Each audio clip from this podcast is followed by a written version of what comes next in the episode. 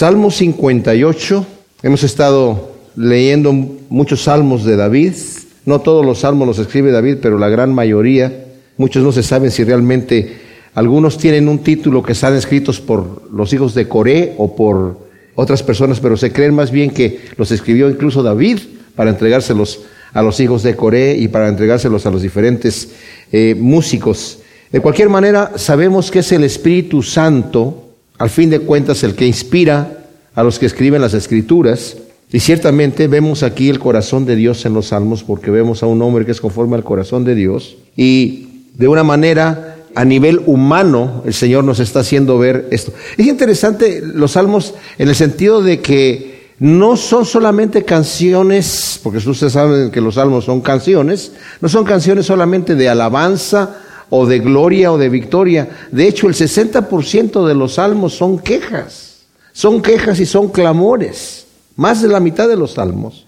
Cosa que nos hace ver a nosotros que ciertamente Dios permite el sufrimiento humano.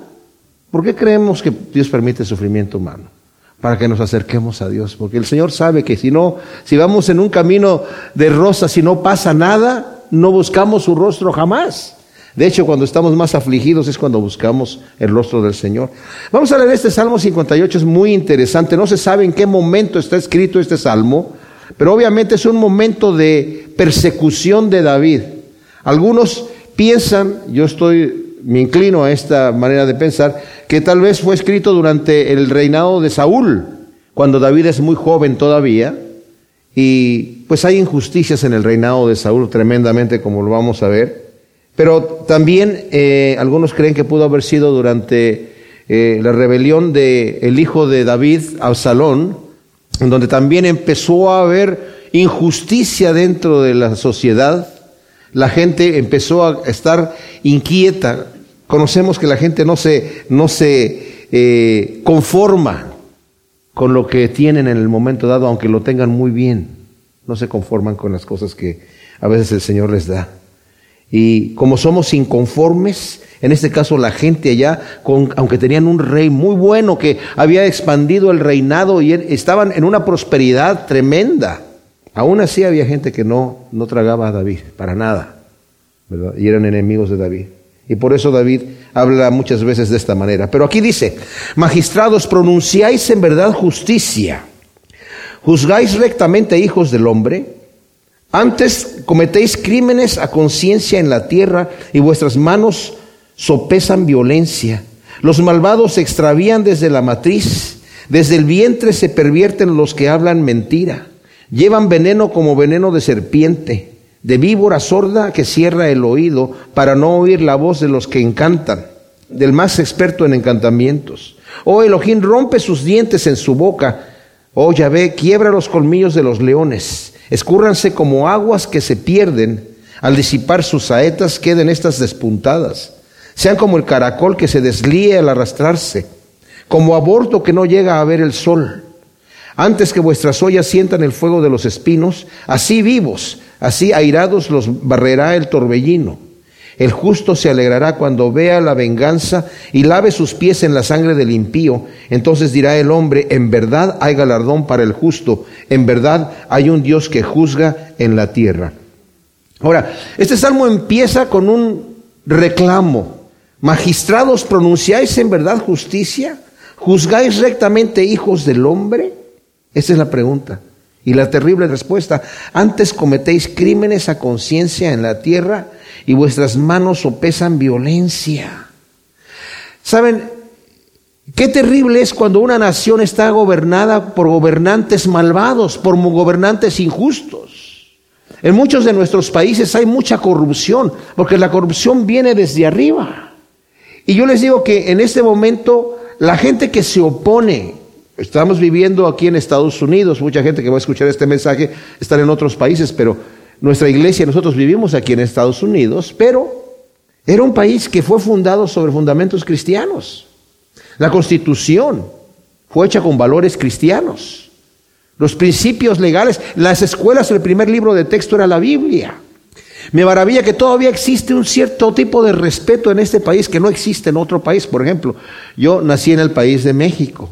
Me maravillé cuando llegué aquí a Estados Unidos y vi que para sacar un, periódico ponía uno la moneda para sacar el periódico y abría y estaban todo el altero de periódicos y la gente sacaba un periódico.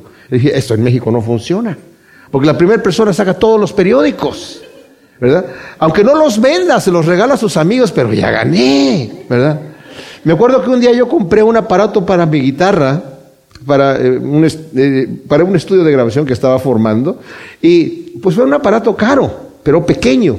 Y llegué un día a la casa de mi suegro acá y veo que estaba la cajita afuera a la puerta y casi me dio un ataque cardíaco. Dije, pero ¿cómo se le ocurre al, al, cartero dejar este, esta caja aquí? Se la pudieron haber robado. Mi esposa me dijo, no, aquí no pasa eso. Bueno, ahora sí empieza a pasar. Y, lo que quiero decir es que esas son raíces todavía de los valores cristianos en este país. Porque muchos de nuestros países hispanos no fueron fundados sobre raíces cristianas, sobre valores bíblicos. Y vemos la corrupción tremenda. Y qué triste es ver este país que se está contaminando cada vez más rechazando a Cristo. No, no, están rechazando a un Cristo indiferente, porque al Cristo indiferente nadie, nadie, nadie le importa el Cristo indiferente.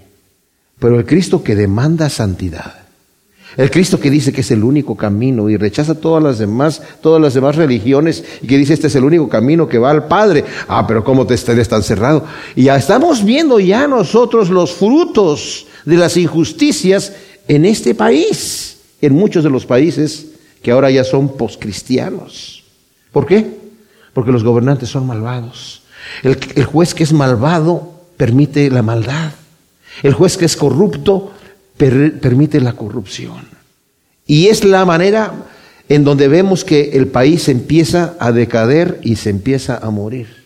Empieza con la corrupción de arriba. Lo vemos en la historia de Israel una y otra vez. Cuando los reyes se corrompían, el pueblo se corrompía.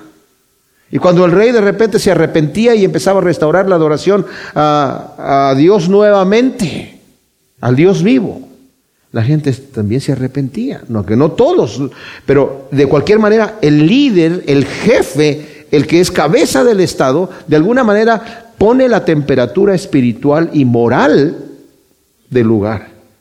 Y no porque diga el magistrado que está bien, todo el mundo lo hace, todo el mundo piensa que está correcto, va a estar bien. No porque la ley aprueba que los abortos son legales, Dios va a dejar de mirar este asunto. Dios lo va a ignorar. Si bueno, eso estaba en su ley. Ah, que se tienen, que casan entre homosexuales y, ok, bueno, si estaba en su ley yo lo permito. No, señores. Dios, como vimos en el último versículo, va a juzgar el día final. Entonces dice aquí, ustedes, ¿acaso están juzgando justamente? Cometen crímenes a conciencia en la tierra. Ustedes saben que están cometiendo los crímenes. Ustedes saben que están mal. Aunque lo están aprobando en la conciencia, mis amados, la gente no es que esté engañada. No es que el que rechaza a Cristo piensa que está en lo correcto, saben que está mal. Es aquella persona que detiene con injusticia la verdad, sabiendo, habiendo conocido a Dios, sabiendo que es Dios, no le quiere glorificar como a Dios ni darle gracias, sino se envanece en sus razonamientos y el hombre tiene esta capacidad de autoengañarse. Una vez que Dios lo entrega a una mente reprobada, ahí está perdido. Ya no tiene más luz, la luz de la verdad de Dios. Nuestras manos están pesando como en una balanza, violencia. Los malvados se extravían desde la matriz, desde el vientre se pervierten los que hablan mentira. Esto es una intriga para mí. Yo no sé cómo, por qué ciertas personas están inclinadas a la maldad. Todos nacemos bajo pecado. Y todos, desde que somos niños, nacemos pecadores, inclinados al pecado. Se nos tiene que corregir para andar en el camino correcto. A un niño no hay que enseñarle a mentir, ni hay que enseñarle a ser manipulador, ni hay que enseñarle a ser egoísta. Los niños por naturaleza así son. Así somos cuando nacemos. Pero se nos tiene que educar para andar en el camino correcto. Pero hay algunos que no entienden. Hay algunos que rechazan la corrección. Y por eso dice aquí, los malvados se extravían desde la matriz. La Biblia nos dice en Juan capítulo 3, cuando está hablando el Señor con Nicodemo, le dice, esta es la condenación que los hombres amaron más las tinieblas que la luz porque sus obras eran malas y no las quisieron traer a la luz para que no fuesen reprendidas. Pero el que practica la verdad quiere que sus obras se conozcan en la luz para que se vean que están hechas en Dios. Claro que todos nosotros primero empezamos como pecadores y cuando llegamos delante de Dios, arrepentidos, llegamos con vergüenza y llegamos con dolor. Pero hay gente que no quiere pasar esa vergüenza, que no quiere pasar ese dolor y que no quiere entregar su vida pecaminosa. Y esos son los que dice aquí que desde el vientre se pervierten, los que hablan mentira. Se extravían desde la matriz.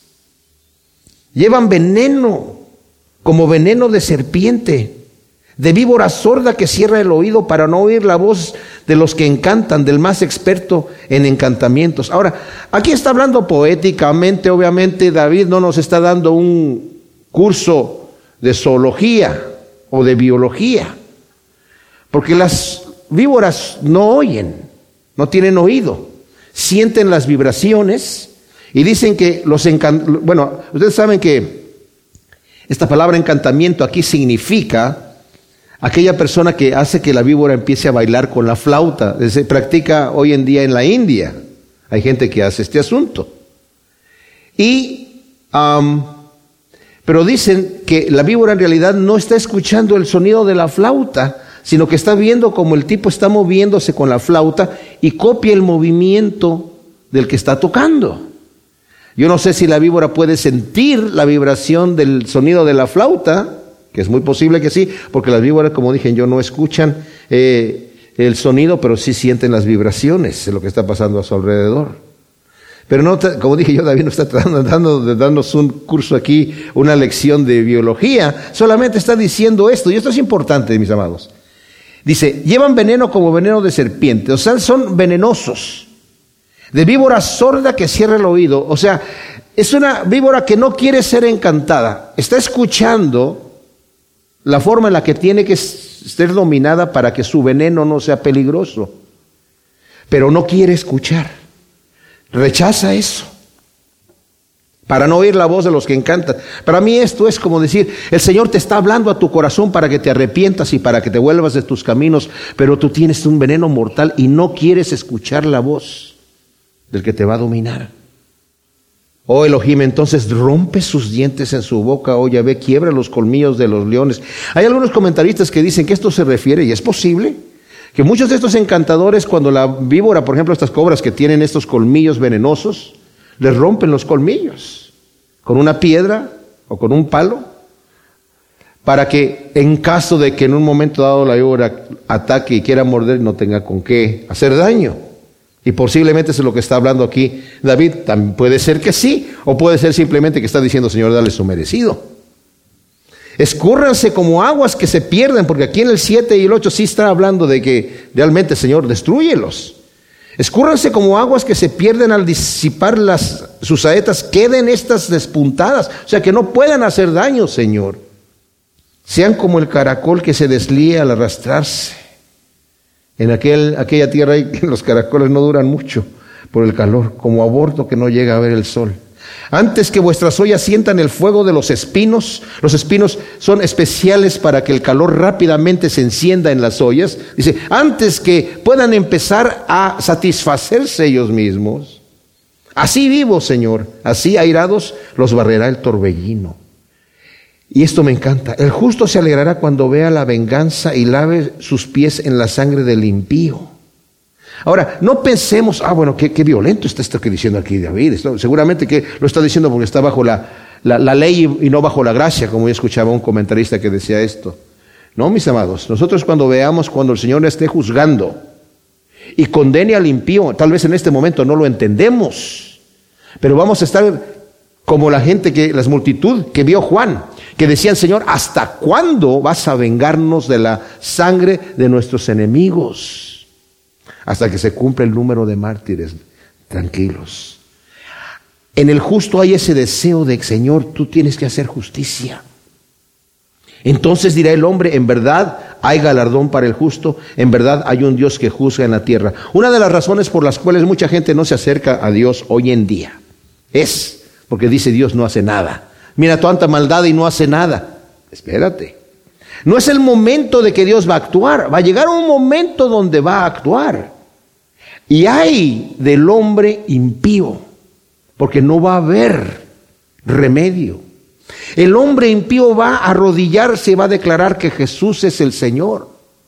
Va a arrodillarse y va a, darse cuenta que el justo juicio de Dios es justo, pero con un pavor y una vergüenza y una tristeza de no haber escuchado la voz y haber aceptado esa salvación tan grande que nuestro Dios nos ha comprado a precio de su sangre, por falta de arrepentimiento. Mis amados, este es una llamada de atención para nosotros. No dejemos que ninguna cosa en la vida nos prive de caminar en el camino recto del Señor, porque nuestro deseo es estar con Él como hemos estado cantando. El Salmo 59 dice al director del coro sobre Al Tashet, eh, Mictam de David, cuando Saúl le envió a vigilar la casa para hacer que muriera. Esto quiere decir no destruyas. Al Tashet, como también fue el título del salmo anterior. Saúl, una vez que David mató a Goliat, el alma de Saúl se unió un poco a la de David, porque fue llevado David, antes de conocer, antes de que estuviera el asunto de Goliat, fue llevado delante de Saúl porque un espíritu malo de parte de Dios estaba atormentando a Saúl por, por haberlo desobedecido a Dios y porque el Señor ya había quitado su reinado. Entonces trajeron a David para que tocara delante de él, pero después David se fue a su casa.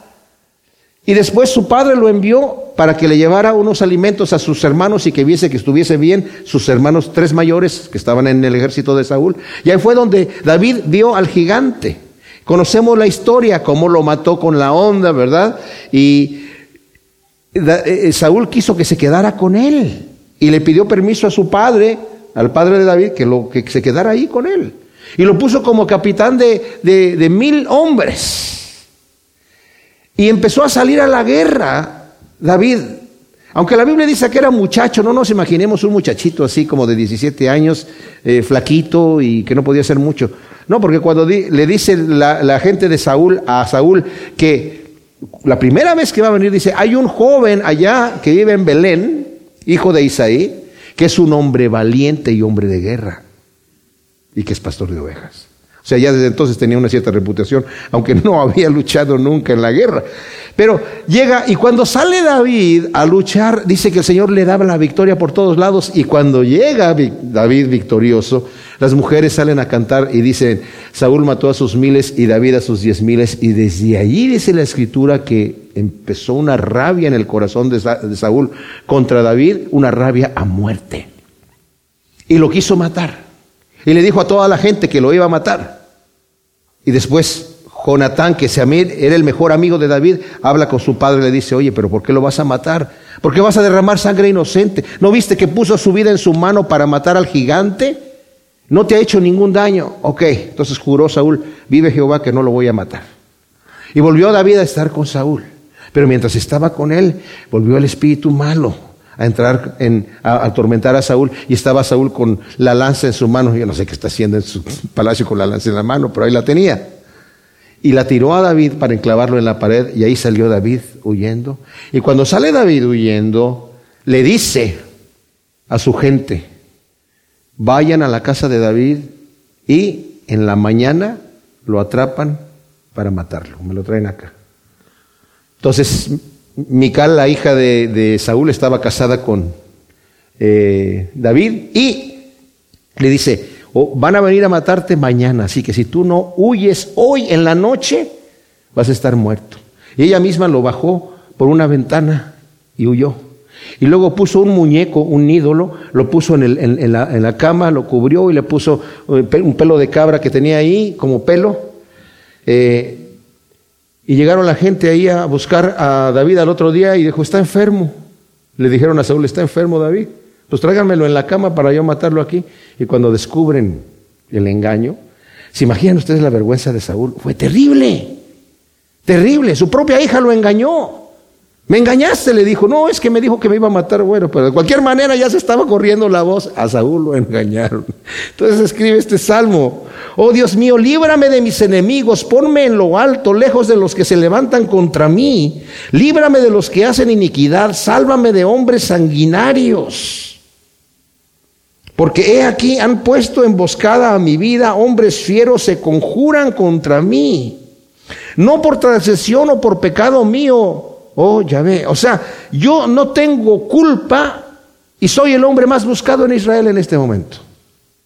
Sin culpa mía corren y se apresan, despierta, ven a mi encuentro y mira. Tú, Yahvé, Elohim Sebaot, Dios de Israel, despierta para castigar a todos los gentiles, o sea, a todos los, a todos los pueblos. No tengas misericordia de ningún inicuo traidor. En este momento el dolor y el coraje de David es, tremendo. Al ver que él era el, el hombre más fiel de Saúl, que había puesto su vida en su mano, este hombre por pura envidia, porque a las mujeres se les ocurrió cantar este canto, que se hizo popular hasta los filisteos lo conocían, ¿verdad? Anda buscando a David para matarlo. Está en contra de Dios, no le interesa más que hacer su voluntad. Está como un Herodes. Vuelven al anochecer, aullando como perros, rondan la ciudad. He aquí se jactan con su boca y en sus labios hay puñales y dicen, ¿quién nos oye? Ahora, ¿de quién está hablando David aquí? De los hombres de Saúl. ¿Saben qué? Una persona corrupta se rodea de gente corrupta. Y estos hombres estaban ya blasfemando, diciendo maldiciones, diciendo, ya me imagino yo afuera de la casa de David diciendo, mañana vas a ver muchacho lo que te va a pasar. No sé qué estaban diciendo, pero David se da cuenta. Y dicen, ¿quién nos oye? Maldiciendo, ah, oye, ve, tú te reirás de ellos, tú los escuchas, tú te vas a burlar de todos los gentiles, oh fuerza mía, en ti espero. Elohim es mi baluarte, mi Dios con su clemencia acudirá a mi encuentro. Elohim hará que impasible vea a mis adversarios, a mis enemigos. Voy a ver la destrucción de ellos. Nuevamente, David se torna a Dios en el momento de la dificultad. Y luego dice algo especial, no los mates, no sea que mi pueblo olvide. O sea, no los castigues rápidamente con muerte, dispérsalos con tu poder y humíllalos, oh Adonai, escudo nuestro. O sea, déjalos como un ejemplo para que la gente aprenda. El pecado de su boca es la palabra de sus labios. Sean pues apresados en su soberbia por las mentiras y maldiciones que han proferido. Acábalos en indignación, acábalos para que no sean más. Y sépase hasta los confines de la tierra que Elohim gobierna en Jacob. Y no un rey impío y no estos malvados, sino que tú estás gobernando, Señor. Vuelvan al anochecer y aúllen como perros rondando a la ciudad y vaguen buscando qué comer y en toda la noche no se sacien y gruñan. O sea, castígalos con hambre, Señor. Pero al final, fíjense, Empieza David quejándose con el Señor y pidiendo ayuda y al final termina con una palabra de esperanza, con una confianza de fe. Pero yo cantaré de tu poder, aclamaré de mañana tu misericordia, porque fuiste mi alto refugio y amparo en el día de mi angustia. Oh fuerza mía, te cantaré salmos porque tú, oh Elohim, eres mi alto refugio y el Dios de mi misericordia. Y me encanta cómo David siempre recurre a Dios, siempre recurre a Dios. No confía en su propia fuerza y ni en su propia astucia. Viene el problema, voltea la cara al Señor y de ahí se toma hasta que su esperanza toma cuerpo. Salmo 60 dice al director del coro, a Shosham Edot, Mictam de David, para enseñar cuando combatió con Aram Naharaim y con Aram Soba y volvió Joab e hirió a doce mil edomitas en el valle de la sal. Vamos a leer el Salmo. Oh Elohim, tú nos has rechazado, airado nos quebrantaste. Vuélvete a nosotros, has hecho temblar el país, lo resquebrajaste. Repara sus grietas porque se desmorona. Duras cosas has hecho ver a tu pueblo. Nos has dado a beber el vino del aturdimiento, pero a tus fieles has dado un estandarte para que sea desplegado por causa de la verdad para que sean librados tus amados, haz que tu diestra nos salve y respóndenos. Dios respondió desde su santuario, yo me alegraré, repartiré a Siquem y mediré el valle de Sucot. Mío es Galaad y mío es Manasés. Efraín es el yelmo de mi cabeza y Judá cetro de mi justicia. Moab vasija para lavarme. Sobre Edom echaré mi calzado y sobre Filistea lanzaré mi grito de victoria. ¿Quién me conducirá a la ciudad fortificada? ¿Quién me guiará hasta Edom? ¿No serás tú, oh Elohim, que nos habías rechazado? Oh Elohim, ¿no saldrás más con nuestros ejércitos? Socórrenos contra el adversario, porque vana es la ayuda del hombre. Con Elohim haremos proezas. Él hollará a nuestros enemigos. Ahora, un detalle importante que vemos nosotros en la historia, en la Biblia no lo vemos esto todo el tiempo, pero sí lo vemos mucho. Y es lo siguiente, las historias generalmente, sobre todo las historias de los reyes seculares de otros pueblos, nunca registraban las derrotas, solamente las victorias. Y casi por lo general nosotros lo tenemos así en la Biblia, no todo el tiempo, cuando hay unas derrotas que sí son dignas de notarse por desobediencia al Señor, están escritas ahí. Pero por lo general se escribían las victorias. Porque este esto que está pasando aquí, hay un problema en donde Edom casi conquista Jerusalén. Esto no está registrado en la escritura. O sea, no sabemos qué fue lo que sucedió en este entonces, no sabemos si el pueblo de Dios empezó a pecar, porque mis amados, yo les digo, ¿ustedes se acuerdan cuando David dice en la escritura que quiso hacer un censo? Y eso fue ya en su vejez. Y nos dice la escritura que Dios estaba airado con Israel. ¿Y por qué estaba airado con Israel?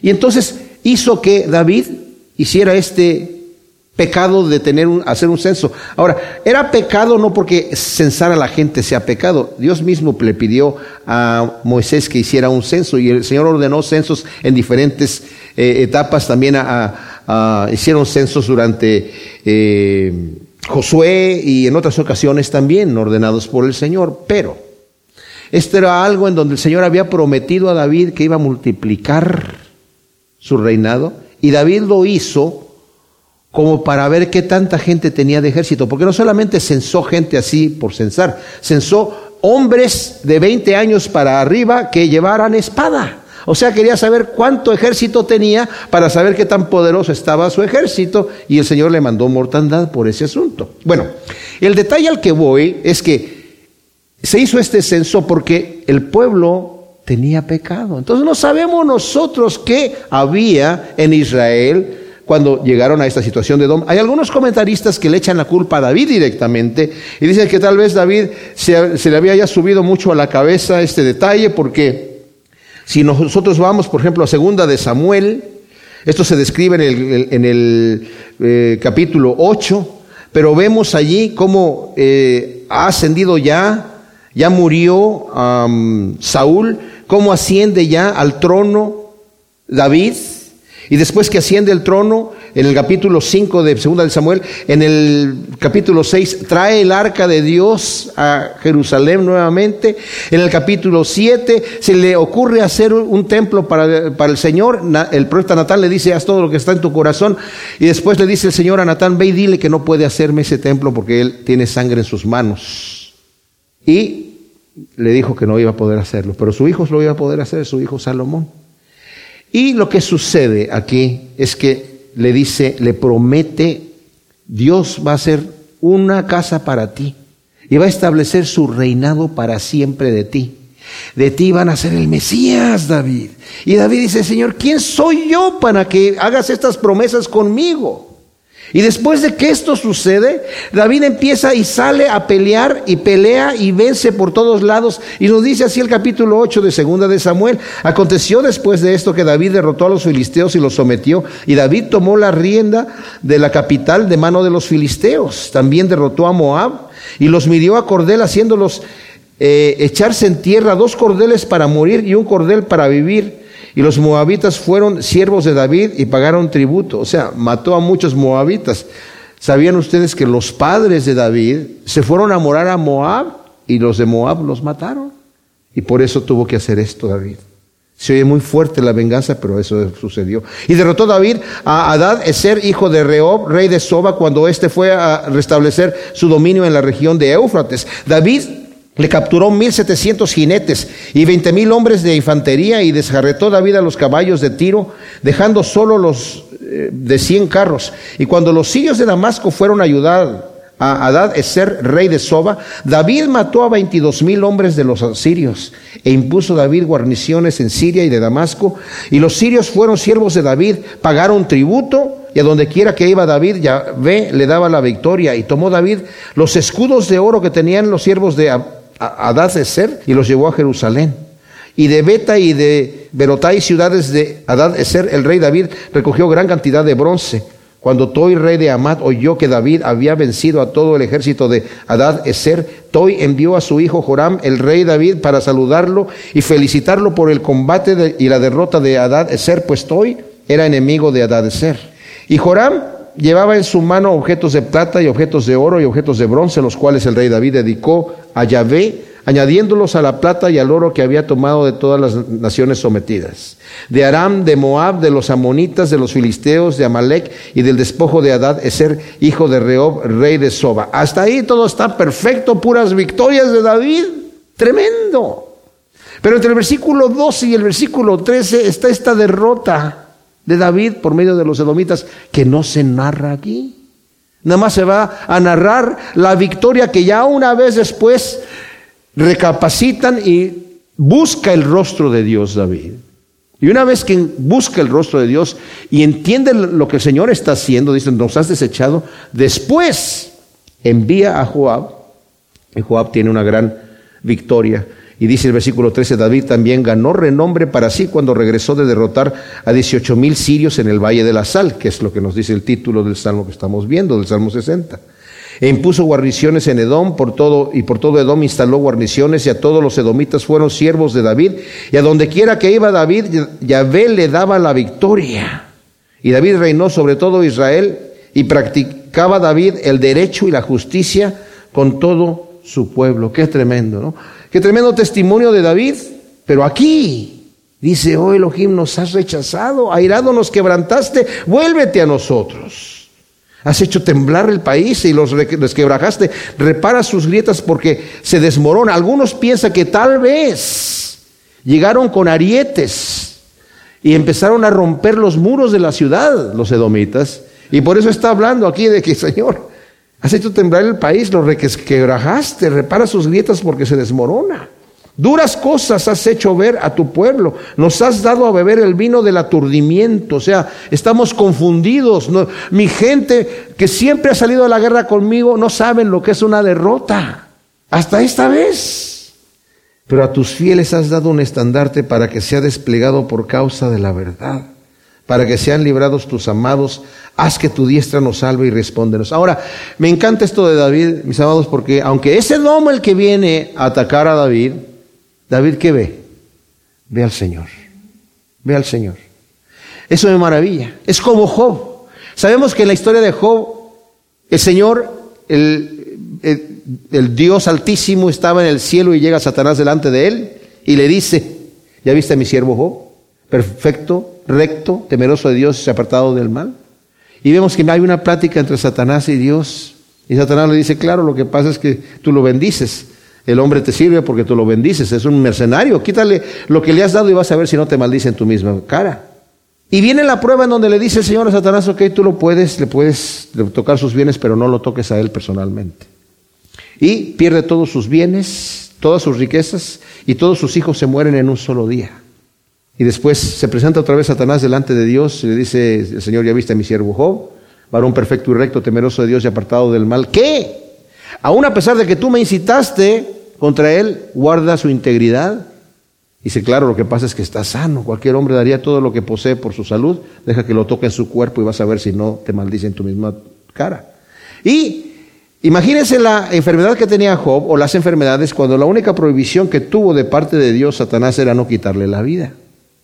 ¿Qué hace Job? Job no culpa al diablo. Job no culpa a los que vinieron a robarle sus ganados, a los que vinieron a matar a sus siervos, a Dios. Dice, tú lo permitiste, porque al final de cuentas el Señor es el que lo está permitiendo. Y mis amados, cuando nosotros estamos pasando por alguna situación de sufrimiento, debemos reaccionar como David. Señor, tú nos has quebrantado, nos has rechazado. ¿Por qué? Pues porque hicimos mal. Tenemos razones por las cuales el Señor nos, nos, haga a un lado. Y la palabra aquí es, nos has hecho a un lado como algo que apesta, como algo que huele mal, como algo que te disgusta. Nos has echado a un lado como algo que realmente repeles con disgusto. El Señor dice que el pecado, dice la palabra de Dios, hace división entre Dios y nosotros. Podemos tener muy buena relación con el Señor y el Señor nos perdona de nuestros pecados, pero cuando hemos pecado y cuando pecamos el pecado hace una gran división. Y nuestra conciencia nos lo hace saber inmediatamente. Has pecado, estás mal delante de Dios y no pensemos, ay Diosito, perdóname, perdóname. Ok, sí, ya, no hay problema. Dios me perdona. Pero a veces esconde el rostro de mí por un tiempo. El Señor lo dice en la Escritura. Escondido mi rostro de ti por un tiempo, pero te voy a volver a tomar. ¿Y por qué escondí mi rostro? Porque tú no te quieres, no quieres arrepentirte y tú necesitas sentir ese vacío divino. Ya una vez que, que, hemos sentido nosotros la dulzura del Espíritu Santo, mis amados, la presencia de Dios con nosotros, cuando no la tenemos nos desesperamos, ¿verdad? ¿Y qué es lo que tenemos que hacer? Como David, tomarse del Señor y aquí no me muevo, Señor, hasta que me bendigas. Como, como eh, Jacob cuando vio al ángel de Jehová. Y, estuvo luchando toda la noche con él y dijo, yo no tengo otro lugar a donde ir. Mi hermano Saúl viene en contra mí y ahora de aquí no te suelto hasta que me bendigas. Y la bendición que tuvo Jacob, muchas veces es el tipo de bendición que Dios nos va a hacer a nosotros, una bendición de humillación, de humillación. Lo tocó en su cadera y quedó lisiado por el resto de sus días. Quedó cojo. Pero dice aquí, Señor, a tus fieles has dado un estandarte para que sea desplegado por causa de la verdad, dice el versículo 4. O sea, Señor, aunque nos has echado afuera, Señor, nos estás dando una oportunidad y nos has dado un estandarte, una bandera que podemos levantar en ti, para que sean librados tus amados. Señor, ahora haz que tu diestra nos salve y respóndenos. Ahora, David está escribiendo este salmo y dice, y esto es lo que Dios respondió. El Señor respondió desde su santuario, desde las alturas, desde los cielos de los cielos. Yo me alegraré. Ahora, esto es tremendo porque David está, Señor, nos has echado a un lado, nos has aturdido. es como si dijéramos a alguien, ay, tuve un accidente en mi, en mi auto. Respuesta, me alegraré. ¿Cómo que me alegraré? No, pero es que me estoy alegrando, dice el Señor, en que estamos, estoy restaurando ahora la relación. Me alegraré en que ahora tú has clamado, porque cuando reconoce David esto, está diciendo, Señor, obviamente hicimos mal. No está quejándose con Dios como, como si Dios estuviese haciendo una injusticia. Está clamando y pidiendo, Señor, tiéndenos nuestra, tu mano, que sean librados tus amados. Haz que tu diestra nos salve y respóndenos. Y entonces Dios responde. Yo me alegraré, repartiré a Siquem y mediré el valle de Sucot. Mío es Galad y mío es Manasés Efraín. O sea, este es mi pueblo, es mi pueblo. Efraín es el yelmo de mi cabeza y Judá el cetro de mi justicia. En esto me voy a alegrar, en que mi pueblo es mío. El Señor nos dice a nosotros, tú eres mi pueblo, tú eres mi hijo. Moab, no se preocupen, es vasija para lavarme. Sobre Edom echaré mi calzado y sobre Filistea lanzaré mi grito de victoria. O sea, el Señor inmediatamente muestra. Esas personas, yo voy a tomar cuidado de ellos, así que tengan confianza en mí. ¿Quién me conducirá a la ciudad fortificada? ¿Quién me guiará hasta Edom? ¿No serás tú, oh Elohim, que nos habías rechazado? Oh Elohim, ¿no saldrás más con nuestros ejércitos? Socórrenos contra el adversario, porque vana es la ayuda del hombre. Con Elohim haremos proezas, él hollará a nuestros enemigos. O sea, cuando habla aquí de quién me conducirá a la ciudad fortificada, quién me guiará hasta Edom, está hablando de la ciudad de Petra. La ciudad de Petra, no sé si ustedes han visto fotografías, si no, yo les recomiendo que se metan al internet y en Google puedan ver las imágenes de Petra. Es una ciudad impresionante que está cavada en la peña, cavada en la peña. Pero para llegar allí es difícil llegar porque tiene que llegar uno por un, camino que está muy angosto entre rocas y de repente se abre y ve uno tremendamente la, la ciudad, una obra de arte tremenda, una ciudad fortificada, como dice aquí. Y está diciendo, ¿quién me va a llevar ahí? Tú, Señor. Para ti no hay imposibles. Por muy fortificada que esté la ciudad, tú la vas a entregar en mis manos. Y ciertamente el Señor entregó a Edom en las manos de David, como acabamos de leer.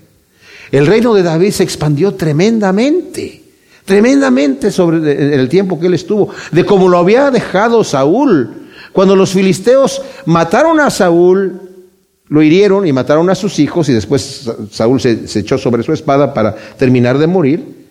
Tomaron muchas de las ciudades de Judá, perdió mucho territorio Saúl, pero David lo vuelve a conquistar y todavía muchísimo más. Y todavía durante el reinado de Salomón expande Salomón un poco más el territorio. Entonces tú, Señor, es el que vas a hacer esto. Socórrenos contra el adversario porque vana, eh, vana es la ayuda del hombre. O sea, no, no, importa. David no pensaba como muchos de los reyes, vamos a confiar en Egipto, vamos a confiar en el brazo del hombre. Muchas veces, mis amados, nosotros lo leemos en la escritura y decimos amén.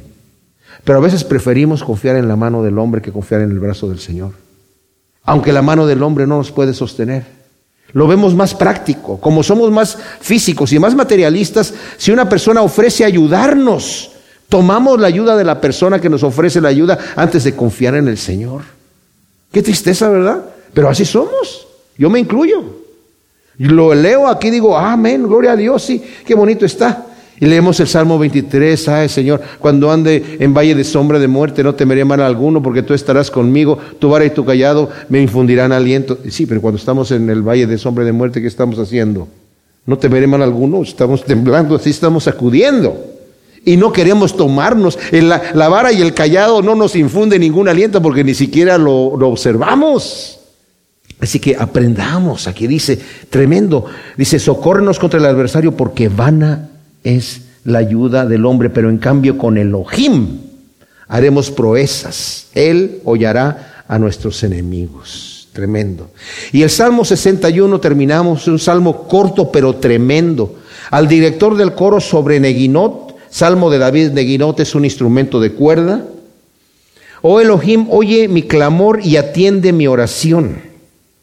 Cuando mi corazón desmaya, clamo a ti desde el extremo de la tierra. Llévame a la roca que es más alta que yo. Porque tú has sido mi refugio, torre fuerte frente al enemigo. Oh, que yo pueda morar en tu tabernáculo para siempre, refugiado al amparo de tus alas. Porque tú, Elohim, has oído mis votos. Has dado heredad a los que temen tu nombre. Añadirás días a los días del rey. Sus años serán como generaciones y se sentará para siempre delante de Dios. Concede misericordia y verdad para que lo guarden Así cantaré salmos a tu nombre para siempre, cumpliendo mis votos día tras día. Ahora, este es un salmo especial, mis amados. Porque aquí dice, oh Elohim, oye mi clamor y atiende a mi corazón. Cuando mi corazón desmaya, clamo a ti desde el extremo de la tierra, llévame a la roca que es más alta que yo. Eso es tremendísimo. Cuando está hablando de que cuando mi corazón desmaya, está hablando de cuando ya no tenemos fuerza, cuando ya no tenemos recurso Estamos sin, sin la ayuda de nada absolutamente. No tenemos manera de salir adelante, nuestro corazón está desmayado. ¿Y qué hace David?